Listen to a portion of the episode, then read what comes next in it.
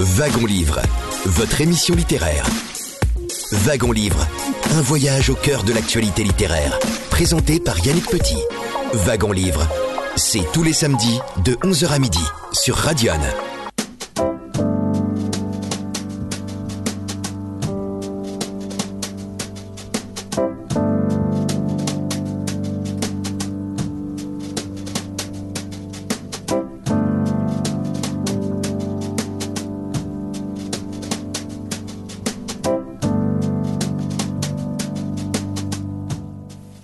Radion, il est 11h passé de quelques secondes. Un très grand bonjour à toutes et à tous et merci de nous rejoindre pour euh, votre émission littéraire. C'est en effet Wagon Livre et nous sommes ensemble jusqu'à midi. Et aujourd'hui, nous allons vous proposer des lectures d'extraits de notes intimes de Marie-Noël, la poétesse née à Auxerre en 1883. En effet, le 16 février dernier, nous commémorions le 140e anniversaire de la naissance de la fauvette d'Auxerre. À cette occasion, justement, le dimanche 19 février dernier, à la maison de Marie-Noël à Auxerre, ont été proposées des lectures d'extraits de notes intimes assurées par Annie et Alain Grivel et Jean Guibeg. Alors sans plus tarder, je vous propose de redécouvrir euh, dans ce propos liminaire de Jean Guibeg les grandes lignes de la vie de Marie-Noël avant de découvrir les extraits des notes intimes de Marie-Noël. Marie-Noël vient au monde le 16 février 1883 au numéro 2 Place des Vents, ici à Auxerre, où ses parents louent une petite maison. 18 mois plus tard, il déménage et s'installe dans un appartement de l'îlot Saint-Pierre en Château, qui appartient au grand-père paternel Joseph Rouget, sous les ailes de la cathédrale. En 1895, la famille emménage dans la maison qu'a fait construire son père au 27 bis rue Millot. 1941, la guerre, une mère âgée à charge, son frère Henri dans la Sarthe, Pierre, l'autre frère, décédé récemment. Elle s'installe dans la maison dont sa mère a hérité, dans un des appartements qui la composent, celui aujourd'hui maison d'écrivain.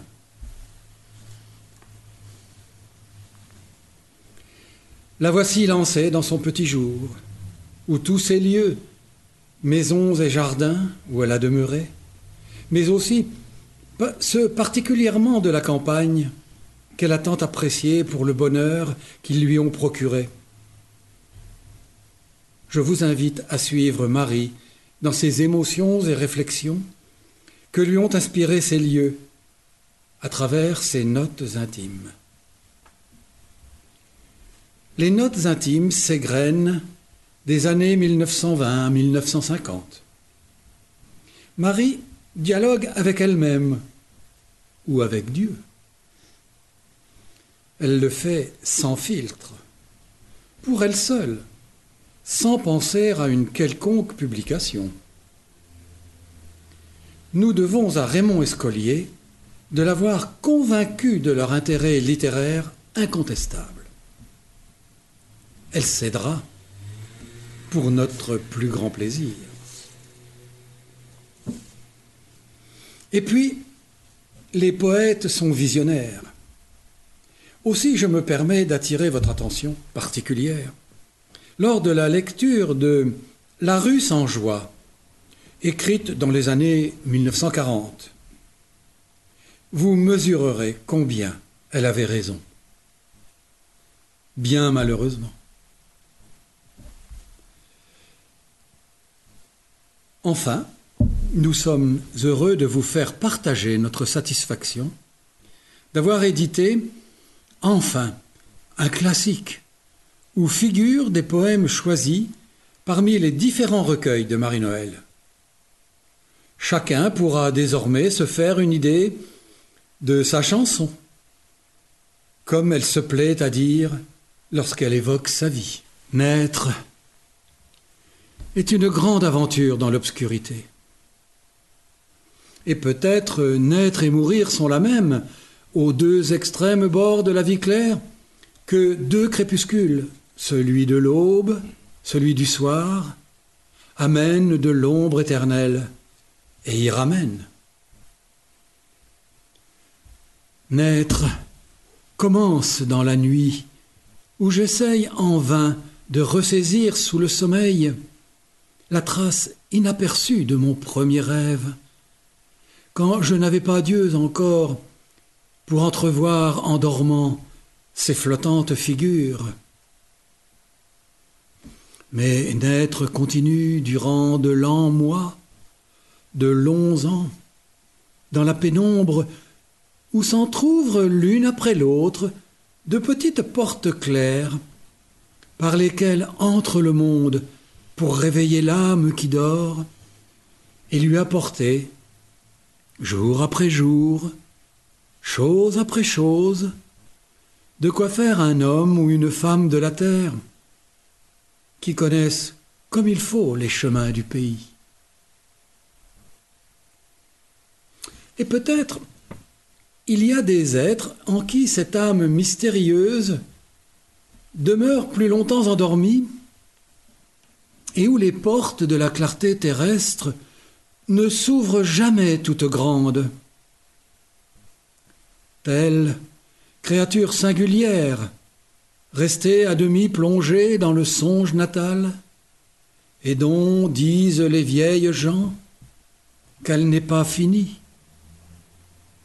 Ou telle petite fille, comme j'étais, comme je suis peut-être encore, qui ne fut jamais tout à fait née, et qui tremblera toute sa vie, parce qu'elle garde, mêlée à ses âges de plein jour, un âge d'ombre antérieure qui la rappelle à lui.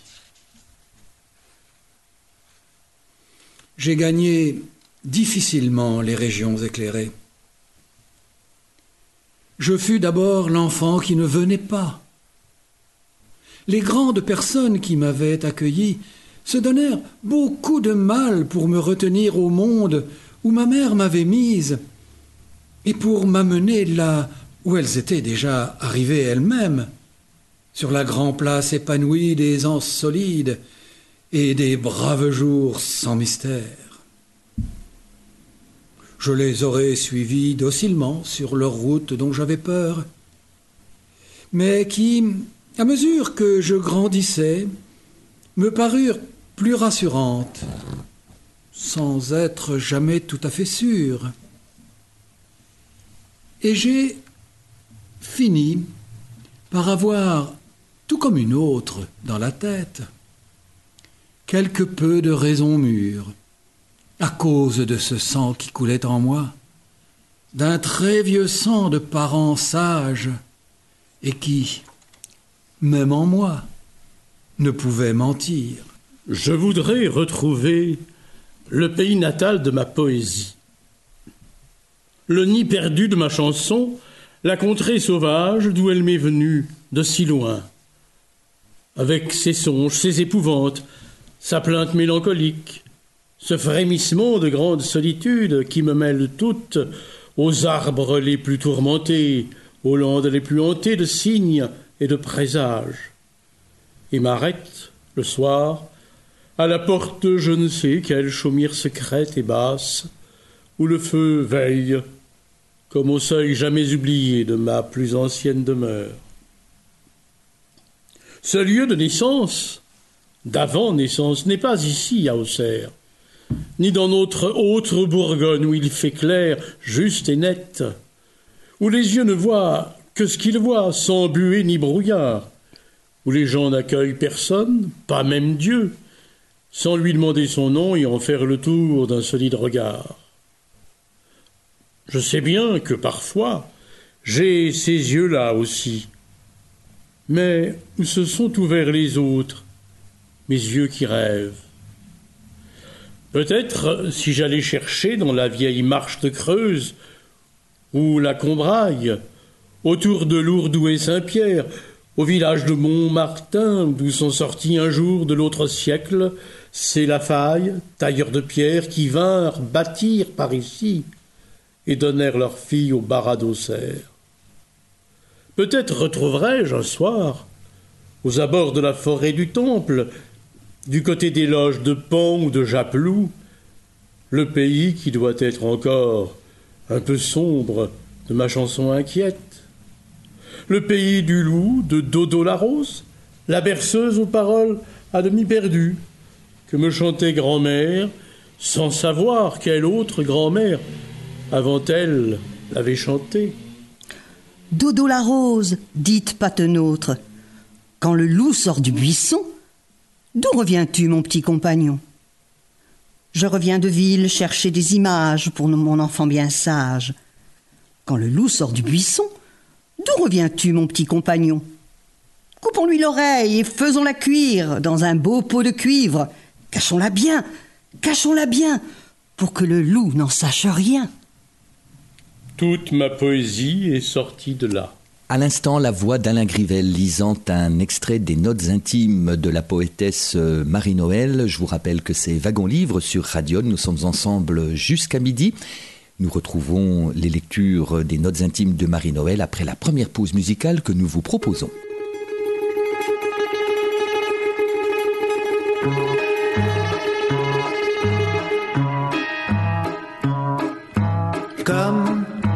Je suis l'homme élégant, pour conduire je mets les gants dans les bolides extravagants de François Sagan. Dans ses romans, dans ses nouvelles, cette dame demoiselle mêle de jolies mélancolies frêles, et je chante Marie Tournelle à la gloire d'elle. Bonjour bonjour, tristesse.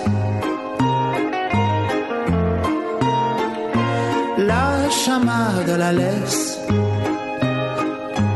de guerre. Las.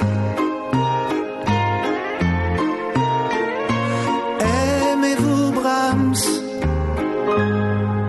Voyez le bonheur comme il passe. Allons voir ce qui le remplace au Bristol Palace, Blackjack, au chemin de autour de passe-passe.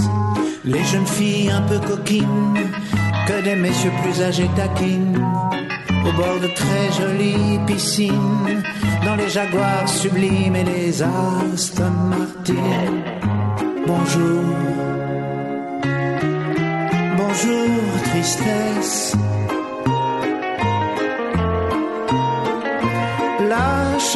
de la laisse. Fait beau, jour et nuit.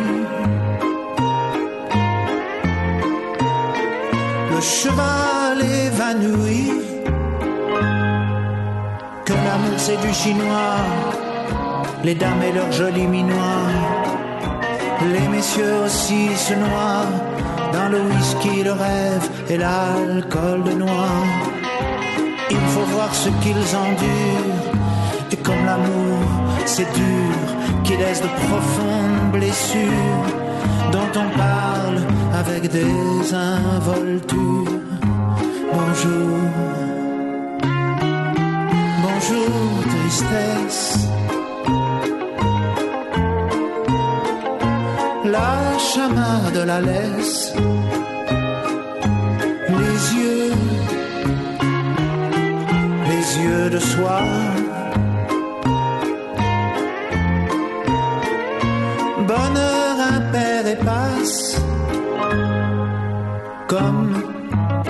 Suis l'homme élégant, pour conduire je mets les gants dans les bolides extravagants de François Sagan.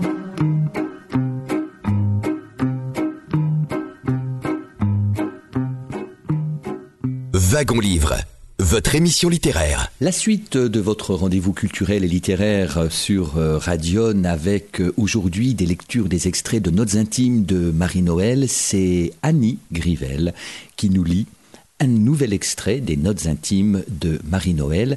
Je rappelle que ces lectures ont été enregistrées le dimanche 19 février dernier à la maison de Marie-Noël à Auxerre. Annie Grivet. J'ai habité chez mon père une maison, des chambres, ma maison de naissance et d'autres. Je n'ai jamais eu de maison mienne. Et toute ma vie, j'ai cherché autre part ma maison à moi. Enfant, ce fut le paradis.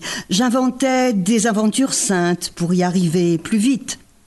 J'attendais le soir dans mon lit une miraculeuse maladie, une maladie de cœur qui m'allait venir prendre. Je jouais à la balle au mur pour interroger la balle sur l'année, le mois, le jour de la semaine où j'allais bientôt être morte et entrer chez Dieu. Et comme j'étais très maladroite, la balle tombait. Je mourrais à la fleur de l'âge. Adolescente, ce fut je ne sais où, je ne sais quelle merveilleuse chapelle illuminée, ardente de prières et d'encens, où, voilée de blanc et tenant un cierge, je rencontrais passionnément, dans l'ombre pleine d'anges, le roi du ciel qui m'épousait. Puis, vers seize ans, commença de s'élever très loin au nord, sur une hauteur sauvage, une maison dans la neige. Une maison du soir aux fenêtres éclairées par les lampes intérieures. J'étais seule dans la salle, seule avec le feu, seule et belle. Je ne l'ai jamais été que dans cet endroit-là. J'avais une robe blanche et verte. La salle était tapissée de rameaux de houx. Je n'avais rien à faire. J'attendais. Le soir de Noël, tout à coup, sans frapper, quelqu'un entrait. Puis, un peu plus tard, un jour, je trouvais la terre et j'inventais la réelle maison d'une femme vraie. Je la connaissais, je l'avais presque vue. Elle n'était ni riche ni grande et donnait sur une pauvre rue, mais elle avait un petit jardin je savais comment les meubles seraient rangés dans les chambres. Je les dérangeais, les rangeais encore. Je savais où était la corbeille des bas reprisés. Je savais quelles assiettes à ramage bleu j'allais poser sur la table. Je savais quelle porte s'ouvrirait tout à l'heure et qui entrerait. Je savais quel souper de ma façon nous mangerions ensemble, et dans quelle ombre de la chambre je préparerais le berceau. J'attendis. Les ans passèrent. Alors, faute de foyer, j'espérais que ma demeure serait une seule pièce, où il y aurait des fleurs, des livres, des musiques, un petit coin tiède que j'ouvrirais le soir à mon ami, à mon ami, pour leur donner tout ce que j'avais de bon et de beau, et qui pesait tant à moi seul. Mais trop long était le chemin de leur vie à la mienne. Ils ne sont presque pas venus. Seuls les voisins entrèrent et tinrent de la place, en vain. Il se fait tard. Personne ne viendra plus maintenant, que les voisins encore. J'habite toujours la maison des autres, celle qui fut rangée avant moi, sans moi, où je ne déplace rien, mais que je tiens en ordre. Une brave maison trop grande, mais qui loge sans se gêner tous les frères et cousins qui passent. Cousins, voisins, une bonne maison qui aura bien rempli sa tâche. Après celle-là, ma maison à moi, ma maison de mort s'appellera n'importe où. Je ne bâtis plus que dans l'éternité. Ainsi, de la nostalgie ailée de mon enfance au déracinement de mon vieil âge, je n'aurais guère mis pied à terre. Et je m'en irais d'ici sans savoir ce qu'était une demeure humaine. L'empêchement pour écrire, penser ou même prier, c'est ma vie de tous les jours. Je suis de plus en plus victime d'un désordre de choses auxquelles je ne puis porter remède. Ma vieille maman malade tout l'hiver, une domestique anormale, une grande maison d'autrefois, douze chambres. Et dans plusieurs autres maisons, nous avons douze locataires. Je gère le tout. très mal. Les maisons sont très pauvres et vieilles. Il faut toujours courir après le maçon, le plombier. Et puis, il y a les paperasses envahissantes. Si j'étais seul, je rejetterais en partie cette charge de passé. Mais, privé de mon unique nécessaire, je vis dans la pauvreté d'une servante sous le poids du bien familial. Si j'étais plante, je ne voudrais pas être de ces plantes utiles qui ont trop à faire à l'homme. Ni avoine, ni blé, ni orge parquet, sans pouvoir en sortir dans un champ en règle. Et on ne laisse même pas au blé leur bleuet pour se distraire. Ni surtout ces légumes soumis et rangés, ces carottes alignées, ces haricots qu'on dirige à la baguette, ces salades qu'on force à pâlir, en leur serrant le cœur quand il fait si beau alentour et qu'elles voudraient bien être grandes ouvertes. J'accepterais encore d'être herbatisane, serpolet ou mauve, ou sauge, pourvu que ce fût dans un de ces hauts battus des vents où ne vont les cueillir que les bergers. Mais hum, J'aimerais mieux être bruyère, gentiane bleue, ajon, chardon au besoin, sur une lande abandonnée, ou même un champignon pas vénéneux, mais pas non plus trop comestible, qui naît dans la mousse un matin, au creux le plus noir du bois, qui devient rose sans qu'on le voie, et meurt tout seul le lendemain sans que personne s'en mêle. Et si j'étais animal, je ne voudrais pas être bête de maison ou de ferme, pas même la chèvre qu'on attache au piquet et qu'on rentre dans une étable pour la traire, ni une de ces poules dans la basse-cour, toutes mêlées au marché de l'homme, et qui peuvent se dire l'une à l'autre quand elles ont pondu un œuf. C'est quinze sous que j'ai fait là, et je vous dis francs la livre. Non, non, J'aimerais mieux être euh, lièvre, ou renard, ou biche, ou rossignol, qui ne rencontre l'homme jamais que le jour où il les tue. Et j'aurais été toute ma vie animal des plus domestiques, bête de somme, chien attaché, serein en cage. Ou légumes à faire la soupe. C'était la, volonté, de Dieu. Au moment où l'été hésite à finir, où l'automne, indécis, se retient d'approcher, dans un champ loin égaré de septembre, un champ plein de grands sommeils au pays de ma nourrice. À l'heure approchée du soir, où les sentiers ne bougent plus, où les champs sont immobiles, avec ma nourrice, je suis allé dans un champ au bout du monde, à la fin de la journée, d'où le soleil allait partir. Nous avons coupé avec la faucille de grandes fougères inconnues que personne n'avait rencontrées pour le berceau du nouveau-né.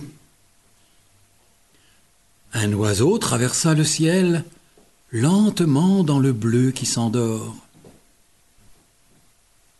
Un instant, passa au moment où le soleil à peine touche encore aux feuilles, où l'ombre d'avant le soir n'ose pas s'appuyer sur la haie. Un instant passa, un instant. Le bonheur fut là dans le champ, le bonheur qui n'est nulle, nulle part, fut là un instant, sans rien dire. Je voudrais retourner dans ce champ en septembre au tomber du soir pour couper encore des fougères. J'ai pris la route qui, de loin, en tournant à gauche, y mène. Mais l'entrée en est perdue. Nul sentier ne sait où. Personne.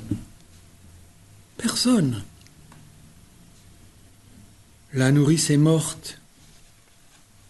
Le nouveau-né aussi est mort. Et moi, je mourrai tout à l'heure. Et moi, j'ai des mains si vieilles qu'elles ne peuvent plus écarter les branches pour retrouver le champ derrière et le bonheur dedans. Peut-être. Le champ était à Usy. On prenait la route de Précy. On tournait à gauche. C'était en 1891. J'avais huit ans. Je fais mes politesses d'arrivée à Dige. D'abord, toutes les visites qui se doivent aux gens de connaissance. Les Robins, les Michauds, les Nadins, les Mignons, les Vigreux. Entrer dans les cuisines au volume clos, où il y a des almanachs, des papiers tumouches et un un litre de vin sur la table. On s'entretient des morts, des mariages, des accouchements, des coqueluches, des rougeoles. Mais quand toutes les nouvelles sont dites et que j'ai bien rendu mes devoirs de parole aux gens qui parlent, je m'enfuis d'un pied léger. Je vais reconnaître au bord des chemins mes amis de tous les talus. Ils sont là qui m'attendaient depuis l'année dernière. Les petites jeunettes, Brunel, Potenty, Pimprenel, l'enfant Serpolet et la jolie réponse.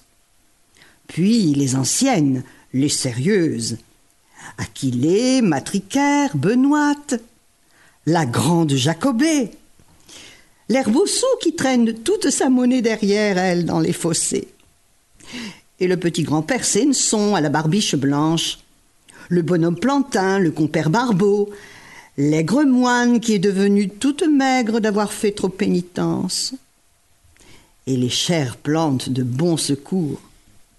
Sœur Sauge, sœur Euphrasie, frère Millepertuis, sœur Centaurée, et la petite verveine mauve, presque sans fleurs ni feuilles, sans couleur ni senteur, qui est plus ma parente que toutes les autres, et les innombrables trèfles blancs qui poussent tête basse et laissent tout le monde marcher sur eux comme un doux peuple sans révolte. Et tout à coup, au milieu d'eux, je retrouve mon pays, mes proches, ma grande joie sans homme ni logis sur la terre de Dieu.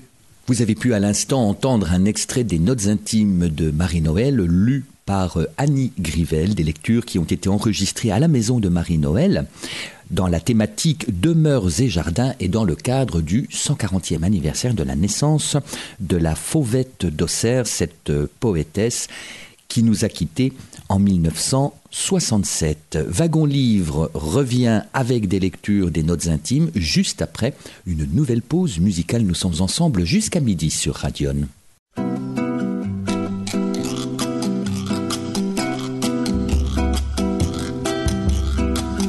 Le vent triste souffle dans le parc, comme dans un livre que je lus enfant, où une écolière perdue était à garde devant. Il va casser peut-être le tulipier, il fait voir le dessous des feuilles blancs, du vernis du Japon qu'il semble essuyer le vent. Le baromètre est descendu subitement. Peut-être que ça va être un ouragan. Il ne peut pas pleuvoir, mais on entend le vent. Dans les livres de prix, monsieur et madame d'Arvant reviendraient en pressant le pas chez eux vers un château tout bleu, malgré le mauvais temps.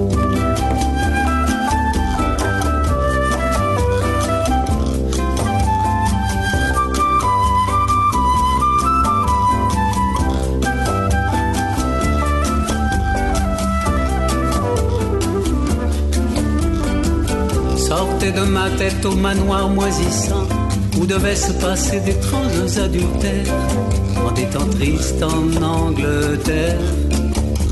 Le vent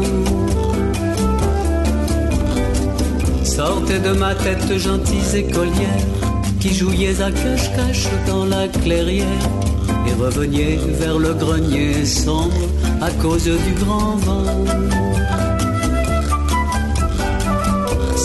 De ma tête, vieux marquis des villes, qui dans des maisons pluvieuses, lisiez Virgile, dans des fauteuils à oreillettes, par des temps de vent.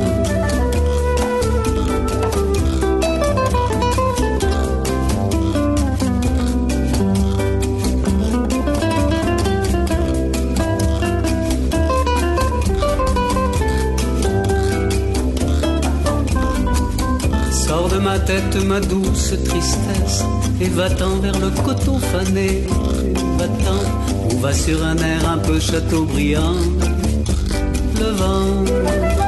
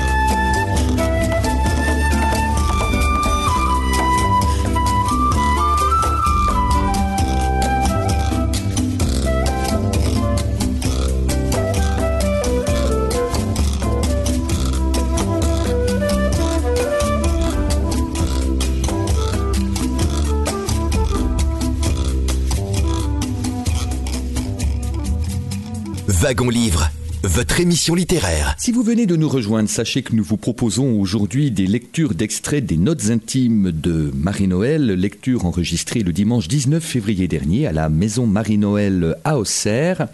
Tout de suite, un extrait des notes intimes lu par Jean Guibeg. Ces jolis jours de frais été, où l'on fait des confitures, des bouquets, où l'on écosse des petits pois et où il y a du soleil dans la cuisine. S'il faisait toujours soleil, je n'aurais plus de pensée euh, de ces ombres inquiètes qui rôdent et interrogent dans l'esprit. Rien que des mains, des doigts, des yeux, des joies, du vent, une oie, une vie. Le paradis terrestre. Pas un bois, pas une lande, pas une friche. Un jardin. Un jardin, une nature ordonnée où les violences de la végétation libre, la folle poussée des plantes qui s'étouffent l'une l'autre, ont été soumises à l'harmonie par une puissance directrice. Tout ce qui veut se rapprocher du paradis, âme, œuvre d'art, cité humaine, qu'il songe à ce jardin. J'étais si petite et de goût si humble que je n'aurais jamais rêvé de paradis et de bonheur parfait si j'avais seulement pu m'installer tout doucement dans un coin tiède de la terre, dans une petite maison à moi, exposée au soleil de l'été et pleine l'hiver derrière les vitres, de lueurs, de feu, de chère présence ce tout petit bonheur, pourvu qu'il eût duré. Je n'aurais pas eu besoin de ciel. Mais Dieu voyait pour moi plus grand que moi, et ne m'a pas permis de m'installer sur terre. Il m'a forcé à avoir besoin de ciel. Dis-je, août 1938. Ici, à travers la puisée, il y avait un honnête petit train pas pressé, avec une jolie fumée. Peu de voyageurs et beaucoup de marchandises. Du sable, des ocres et, trois fois par semaine, les paniers du marché. il servait aussi, quatre fois par jour, à apporter l'heure. Ici, en Puisée, où tant de hameaux sont disséminés comme des nids dans la campagne, il y a une quantité de petites routes qui s'en vont paisiblement, de bois en herbage, de braves petites routes qui n'ont pas beaucoup d'ouvrage, et prennent tout le temps, euh, le long des haies, de voir fleurir les aubépines, grossir les noisettes, mûrir les mûres. Mais les gens du progrès sont venus. Ils ont supprimé le train. On ne pouvait pas entretenir à si peu faire un honnête train de campagne. On ne pouvait pas laisser tant de routes bailler aux corneilles. On y va faire passer de grands cars. Bruit, odeur, poussière moderne, où les femmes encombrantes du pays ne trouveront pas de quoi, les jours de marché, loger entre toutes leurs jambes leurs poulets et leurs fromages. Et pour y faire passer l'écart, on va retailler les routes, les élargir, repousser violemment à droite et à gauche leurs longs bois et leurs buissons. On les chargera de pierres. On les gouvernera.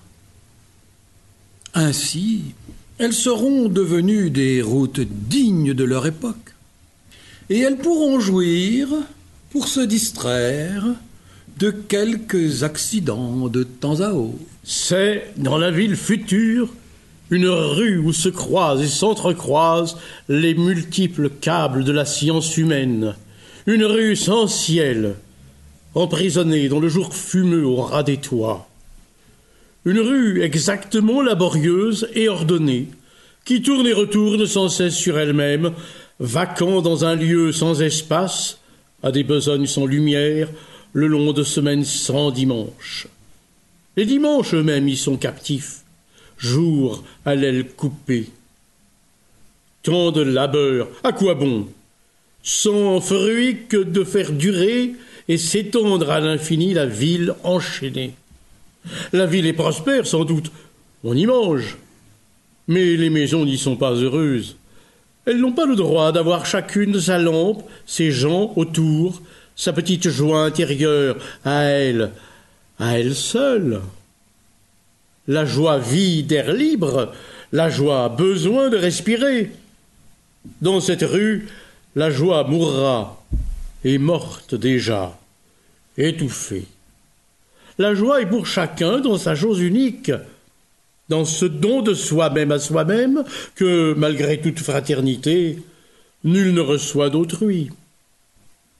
Elle est pour chacun cette merveilleuse place ingouvernée, insoumise de l'âme, où joue, à sa manière toute neuve, un petit enfant désobéissant, sans s'occuper de ce que font autour de lui les grandes personnes bien ordonnées, qu'ont remonté et mise en marche une quantité d'ingénieurs et de contremaîtres, groupes, sociétés, syndicats.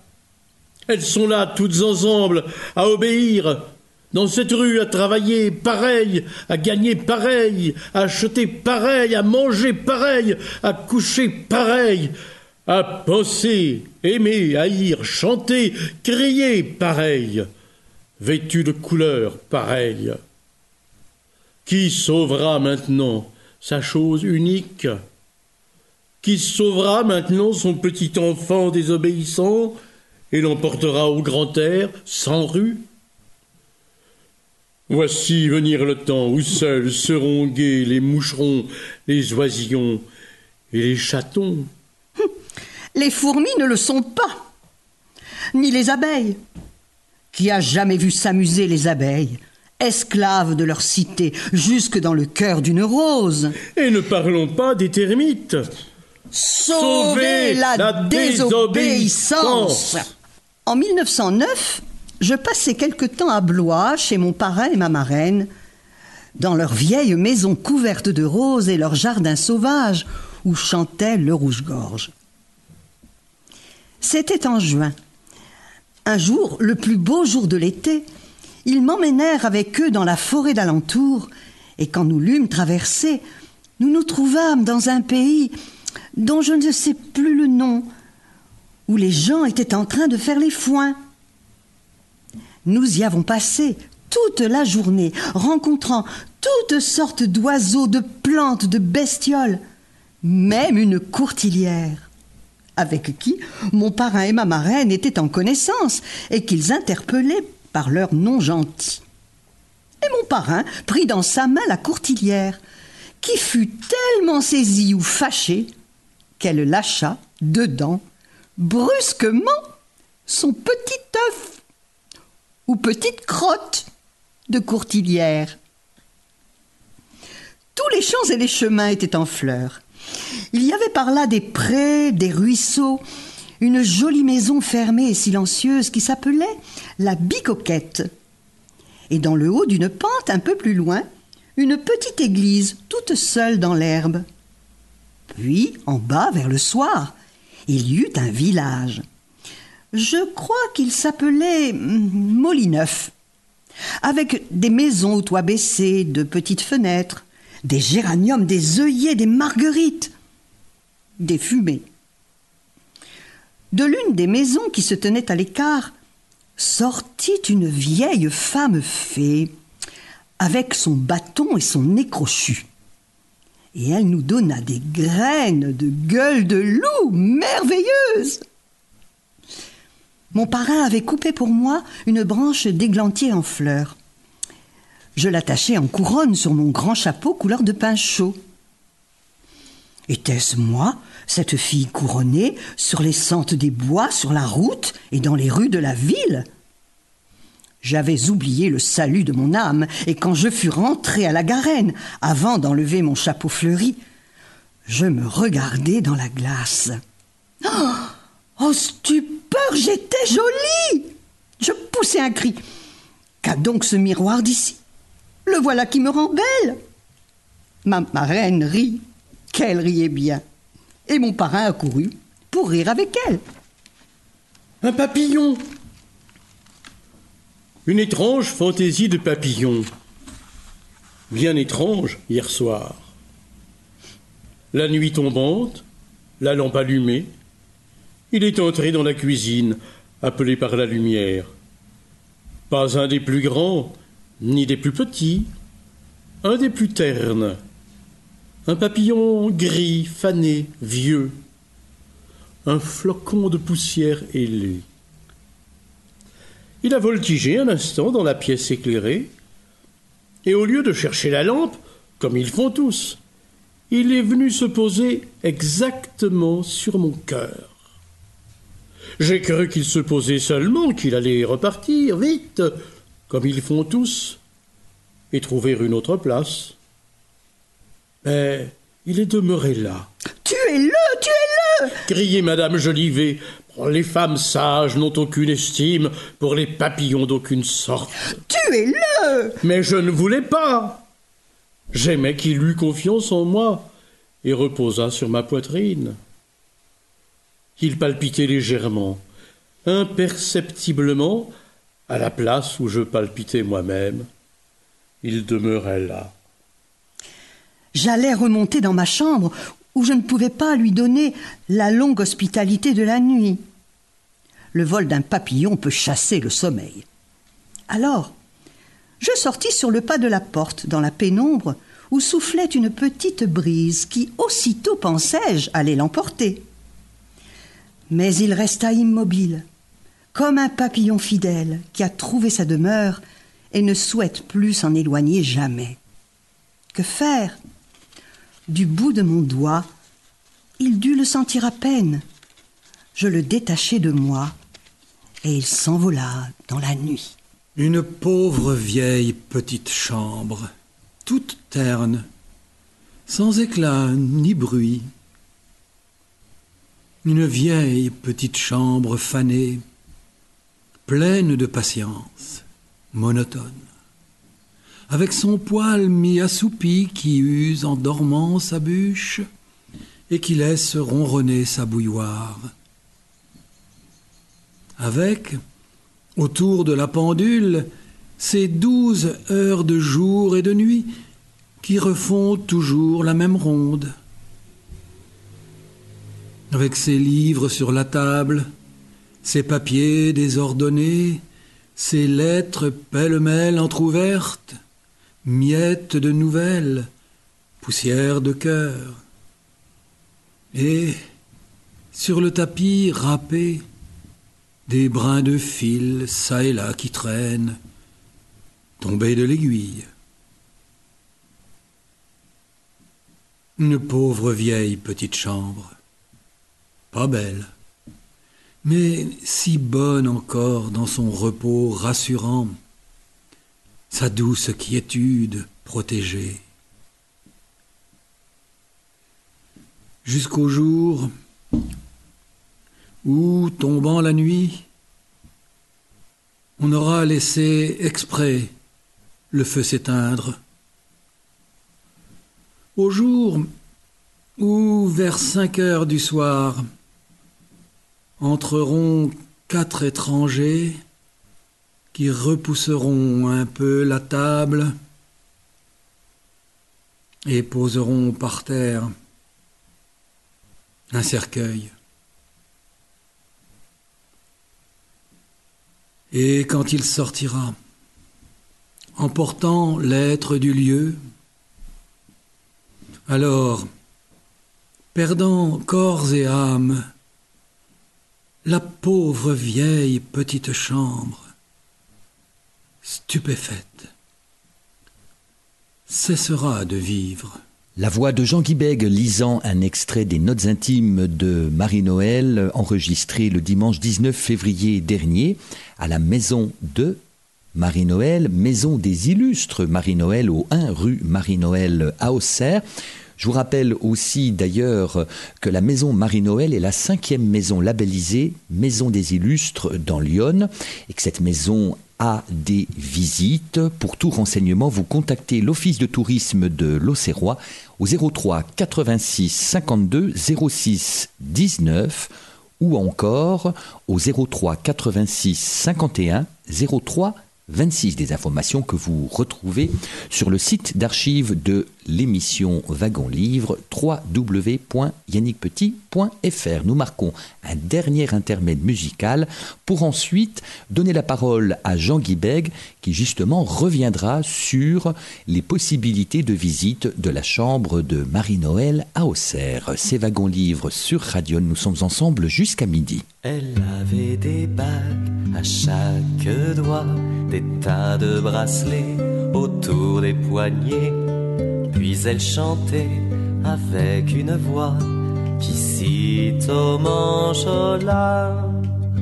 Elle avait des yeux, des yeux d'opale qui me fascinaient, qui me fascinaient. Il y avait l'ovale, son visage pâle, de femme fatale qui me fut fatale, de femme fatale qui me fut fatale.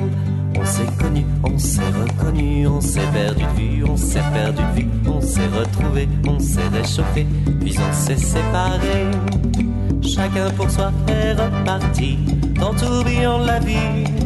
Je l'ai revu un soir, aïe aïe aïe, ça fait déjà un fameux bail. Ça fait déjà un fameux bail. Au son des banjos, je l'ai reconnu. Ce curieux sourire qui m'avait tant plu. Sa voix si fatale, son beau visage pâle, m'émure plus que jamais. Je me suis saoulé en l'écoutant. L'alcool fait oublier le temps. Je me suis réveillé en sentant des baisers sur mon front brûlant. Des baisers sur mon front brûlant.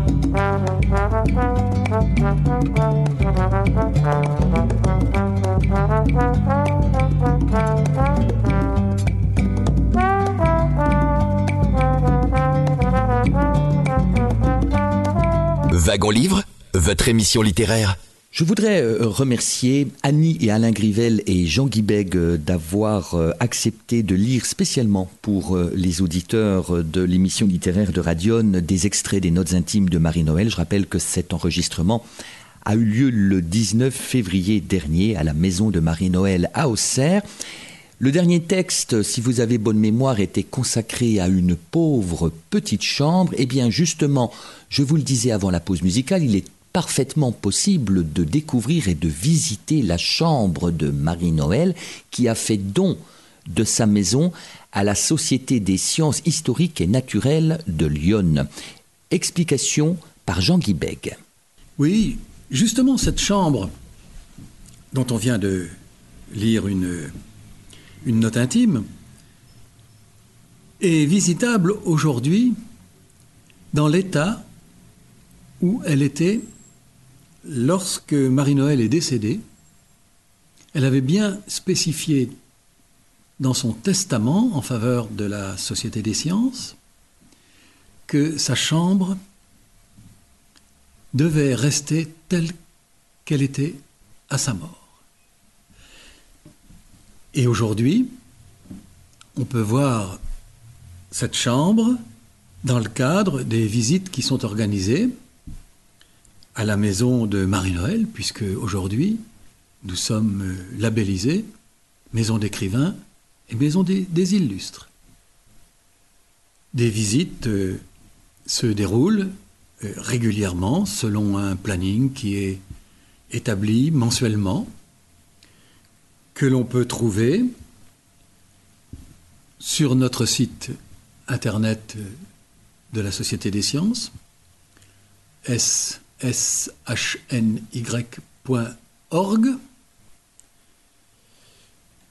dans l'Union républicaine, qui publie régulièrement ce planning, et auprès de l'Office du tourisme de l'Auxerrois.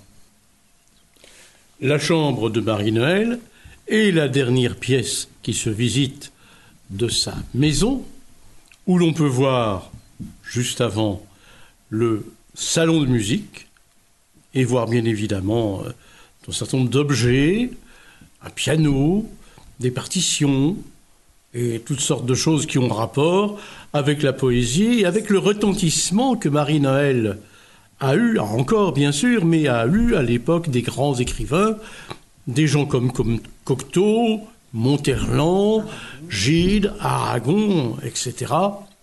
Et bien évidemment, le retentissement qu'elle a encore aujourd'hui, puisque depuis que cette maison se visite, la Société des sciences, dans la salle de conférence, a déjà donné un certain nombre de spectacles, comme celui d'aujourd'hui, avec des lectures, des lectures théâtralisées, etc., pour attirer des gens à Auxerre, chez Marie-Noël. Comme tu le précises justement, Alain, euh, Marie-Noël, bien sûr, est connue comme poète, mais il ne faut pas oublier, et moi je pense qu'avant tout, on est devant une musicienne. Tu as très bien dit qu'il y avait le salon de musique, le piano. Il y a aussi toute sa collection de euh, livres de musique. Euh, c'est assez spectaculaire. Et ça, je pense que c'est quelque chose que les, les gens qui s'intéressent au monde littéraire doivent avoir bien présent à l'esprit. Marie-Noël est née avec le rythme. Elle est née musicienne. Elle nous explique ça bien, d'ailleurs, dans une note intime. Comment le rythme la prend et l'emmène vers sa plume. J'espère que ces lectures euh, d'extraits de notes intimes que nous vous avons proposé aujourd'hui, lu par euh, Annie et Alain Grivel et Jean Guibec, vous donneront l'envie de découvrir d'autres proses de Marie-Noël, euh, notamment euh, Le Cru d'Auxerre, mais aussi Les Lettres des Temps Fous, et la Société des sciences historiques et naturelles de Lyon, installée à la Maison des illustres Marie-Noël à Auxerre, a notamment publié des textes de Marie-Noël qui étaient introuvables. Explication par Jean Guibeg. Depuis 2017, année de la commémoration nationale, la Société des sciences a très heureusement euh, réédité euh, des ouvrages de Marie-Noël, euh, recueil de poésie, où les deux livres en prose, Petit jour et Le cru d'Auxerre, qui étaient épuisés, qu'on ne trouvait plus. Et dernièrement, on a eu le plaisir aussi d'éditer, là ce n'est pas une réédition, c'est bien d'une édition, d'une création qu'il s'agit, du premier recueil de poésie choisie euh, parmi les différents recueils euh, qui ont euh, émaillé la vie de les publications de Marie-Noël, les, les créations de Marie-Noël, puisqu'elle a, dans l'ordre, il y a les, chants les chansons et les heures, le recueil de poésie sur les chants de la Merci, les chants euh, d'arrière-saison, chants et psaumes d'automne, chants des quatre temps. Eh bien, on a repris dans, parmi ces, différents recueils euh, quelques poésies euh, pour sensibiliser les lecteurs au talent de Marie-Noël et à, à- l'émotion qu'elle qu'elle nous procure à sa lecture. Alors ça, c'est quelque chose, je pense, qui, qui a commencé d'ailleurs à avoir un, plein succès. Et c'est probablement un premier recueil de poésie choisie, et je pense qu'il y en aura d'autres euh, à l'avenir. Euh, alors, euh, on a également édité quelque chose, et édité là, parce que nous avons trouvé dans les archives des, des lettres que Marie-Noël écrivait à son parrain pendant la guerre de 1914, la Première Guerre mondiale. Il y a eu tout un échange de courriers euh, d'intellectuels qui, euh, regardent euh, cette guerre qui se déroule sous leurs yeux, qui échangent sur les tenants, les aboutissants, les, grandes, les grands mouvements de cette guerre. Et c'est évidemment euh, très très intéressant. Et on en a, on, les a publiés. On a publié ce- ce- ces lettres. Euh, Marie-Noël appelait les guerres les temps fous ou les temps en feu. Parce que Marie-Noël a connu, euh, a, connu 1870, non, elle est née en 1883. Son père lui racontait la guerre de 1870.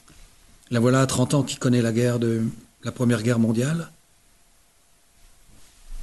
Elle va se révéler une Jeanne d'Arc littéraire.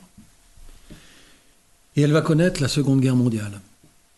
Avec les Allemands, au rez-de-chaussée de sa grande maison, c'était réquisitionné. Ça ne lui plaisait pas du tout. Les militaires allemands, elle les exécrait. Elle les appelait les Alboches. Pour elle, l'Allemagne, c'était les romantiques. C'était Beethoven, c'était Goethe, tous les musiciens, tous les grands poètes allemands. Et hum, elle nous a donné une poésie de guerre remarquable. Les chants de la passion, les chants de la compassion, le- la compassion, euh, prière d'août 1914, euh, ode au roi Albert Ier, euh, etc. Autant de, de- le secret pendant la deuxième guerre mondiale, message qui va qui va la lier avec le général de Gaulle. Bref, c'est toute une histoire cette affaire de guerre. Voilà ce que nous avons réalisé depuis depuis cinq ans et eh bien le cru d'Auxerre et Petit Jour sont déjà épuisés. Ça signe a bien fait de faire tout ça. Avant de vous saluer et de vous souhaiter un bon congé de fin de semaine, je tiens absolument à remercier chaleureusement Annie et Alain Grivel et Jean Guibeg d'avoir euh, consenti avec beaucoup d'enthousiasme à partager ces lectures d'extraits de notes intimes pour l'émission littéraire de Radion. Voilà. Merci à vous trois du fond du cœur. Merci à vous, chères euh, auditrices et auditeurs, d'avoir suivi cette émission que vous pouvez retrouver sur le site d'archives de l'émission www.yannickpetit.fr.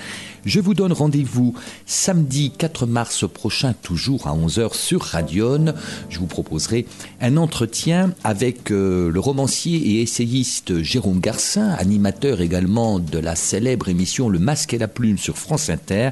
Il nous parlera de son dernier récit, Mais fragile, paru le 5 janvier dernier chez Gallimard. À toutes et à tous, un excellent congé de fin de semaine. Au revoir et à samedi prochain, toujours sur Radion.